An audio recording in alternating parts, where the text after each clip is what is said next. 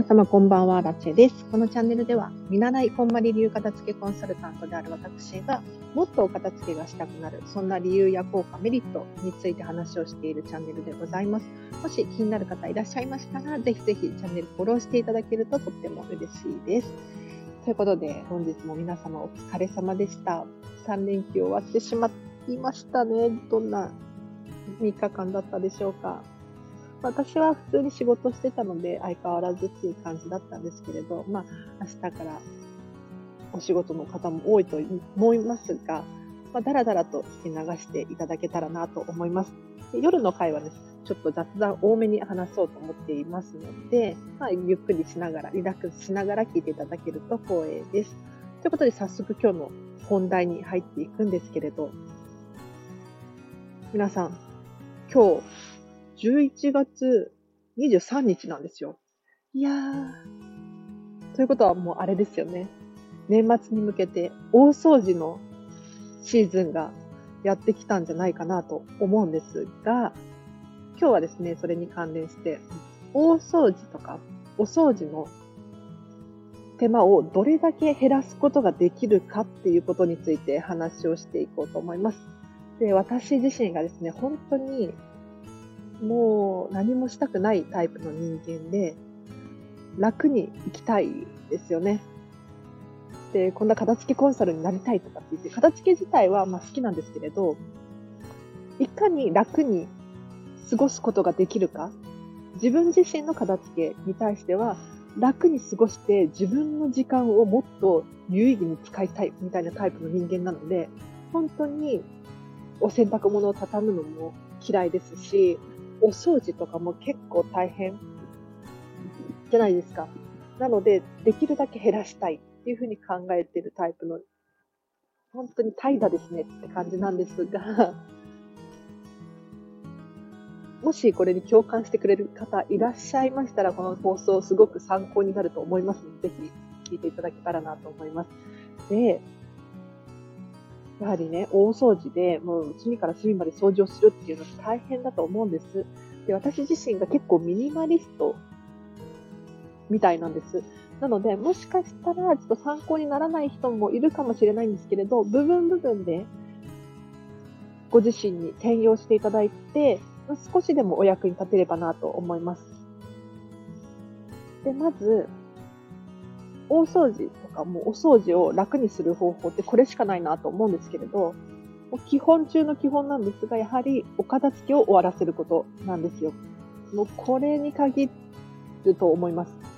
で、さらに応用していろいろあるんですけれど、なんでやはり片付けが必要なのかっていうと、片付けが終わることでお掃除がしやすいんですね。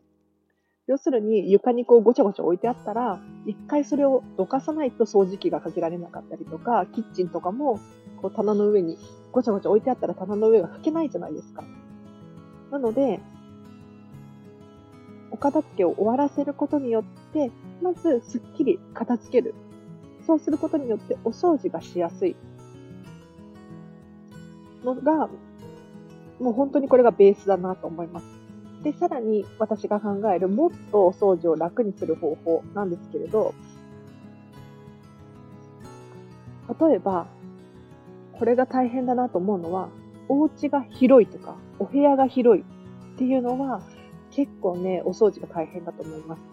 で、引っ越せって言ってるわけではないんですけれど、こういう意見もあるよっていうことで聞いていただけたらなと思います。というのも、私、かれこれもう6年もっとかな、シェアハウスを転々としていたんですね。でシェアハウス非常に便利でお掃除が楽ちんなんですよ。というのも、共有のスペースは、まあ、大きいところとかだと管理会社の人だったりとか管理している人がお掃除の人を入れていたりとかするので基本的に私自身がキッチンだったりお風呂とかトイレを掃除する必要がないんですね。もうこれ本当に楽だったなと思います。で、もっと言うと、シェアハウスって自分の部屋は狭いんですよ。要するにお風呂もなければトイレもないですし、自分のもう、うん、寝るだけのスペースっていうのかな？まあ、広いところもあるかもしれないんですけれど、まあ、そんなに広くはないんですね。なので、あっという間にお掃除が終わるんですよ。で、基本的に窓があっても、まあ、1個とかだと思うので、窓を拭くってなっても、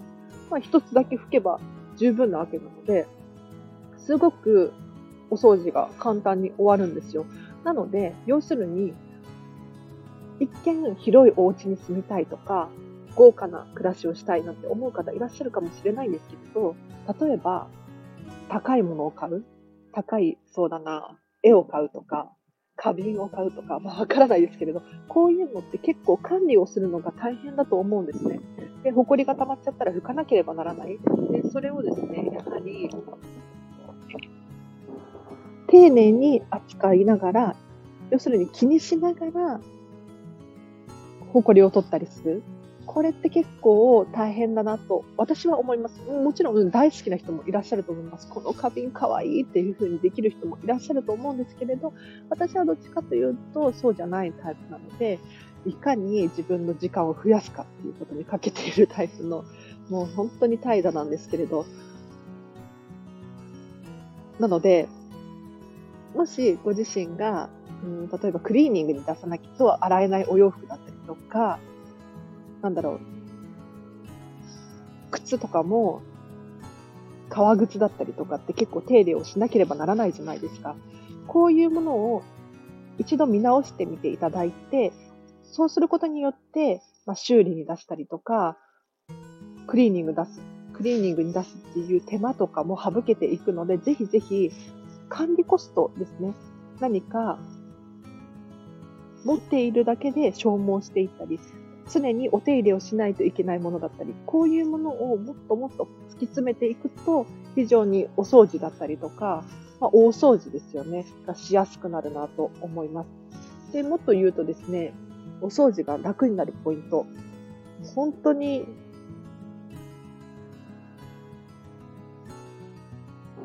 これいいなとかって思うのは、サービスを受けるっていうのはもう本当に最高だと思います。あの、私も結構手を抜きたいタイプなので、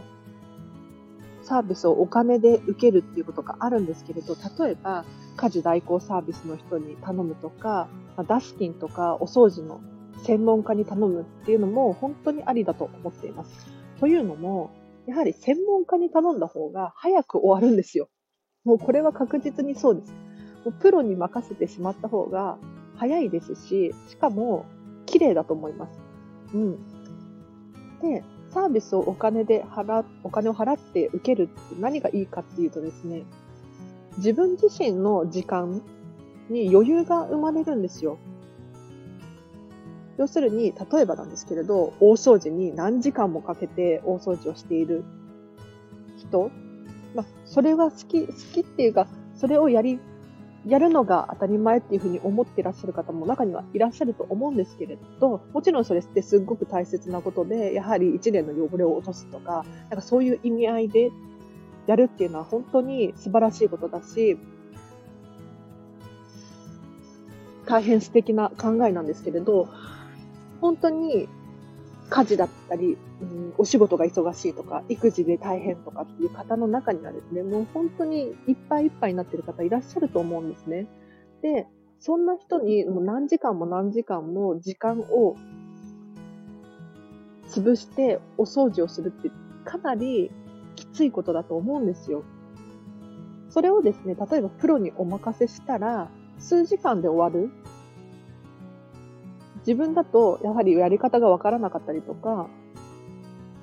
時間がかかってしまう大掃除も、プロだったらおそらくあっという間に終わらせることができると思うんですよ。だったらそのサービスを例えば何時間なのかわからないですけれど、お金を支払って買うことによって自分の大切な、もう本当に人生って限られているので、大切な時間をですね、有効に活用することができるなと私は思います。で、例えば本当に最近の私なんですけれど、いつも言ってるんですが、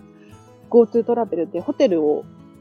に泊まっているんですね。で、週に2回くらいですけど、言っても毎日ではないんですが、週に2回くらいホテルに泊まっていて、サービスを、まあ、お金を払って受けているっていう感じですね。要するに、こう、ベッドメイキングがされていて、お風呂も用意されていて、えっ、ー、と、パジャマも綺麗なものがあるし、タオルだってふわふわのが用意されてる。で、例えばトイレットペーパーを買いに行く必要もなければ、ティッシュペーパーだってきちんとこう置いてある。こういう状態をですね、私はお金を支払ってサービスを受けている。っていうふうに考えています。なので、まあ、窓も拭かなくてもいいですし、お掃除をする必要もないっていうふうに考えるとですね、そのコストっていう面で見ると、本当に圧倒的に便利なんですよ。で、これ一度経験してみちゃうとね、もうダメですね。本当にずっと使いたいっていうふうに思ってしまうものなんですよ。なので、一回だけこう試してみて自分には合わないとか、やっぱり自分でやった方が心地いいなって思う方いらっしゃると思うので、それはただ一度体験してみないと比べようがないことなので、私みたいにもっとやりたいって思っちゃうかもしれないんですが、本当におすすめです。で、一度そのプロの人に任せすると何がいいかって、あ、こういうやり方があるんだとか、こういう風にしたらいいんだっていう気づきがあったりするんですよ。例えば私は片付けコンサルタント見習いですけど、一応やり方っていうのは教わっているので、えっ、ー、と、モニターさんのレッスンに行った時に、こういう風に畳んでくださいねっていう風にお洋服を説明したりすると、あ、こういう風に畳めばいいのねっていう風に、もうやり方を覚えたっていう感じでおっしゃってくれるので、やはりね、一度プロにお任せすると、自己流でずっとやってきたことはですね、新しい知識が加わって非常にいいかもしれないですね。はい。ということで、こんな感じですかね。で究極のところを言うと、やっぱりミニマリストが一番いいなって私は思います。本当に、例えば、お布団とかもふかふかの布団とか、なんだろうな、お洋服とかもいっぱい持ってると、ホコリがね、どうも溜まってくるんですよ。私かつてそうだったんですけれど、知らない間に結構ホコリが溜まっている。ただ、お洋服とかも少ないし、最近掛け布団を手放したんですけれど、あの、ホコリが立つものが減れば減るほど、ホコリってたまらないんですよね。うん。本当に昔はシェアハウスに住んでた時はもう結構埃が大変、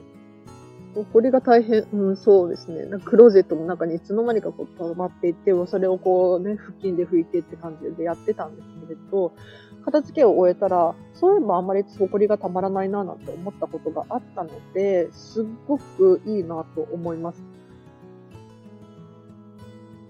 で何より、こう、机の上とかごちゃごちゃしていないので、拭こうと思った時に拭けるんですよ。だから、こう、汚れがこびりつくっていうことがなかなかなくなります。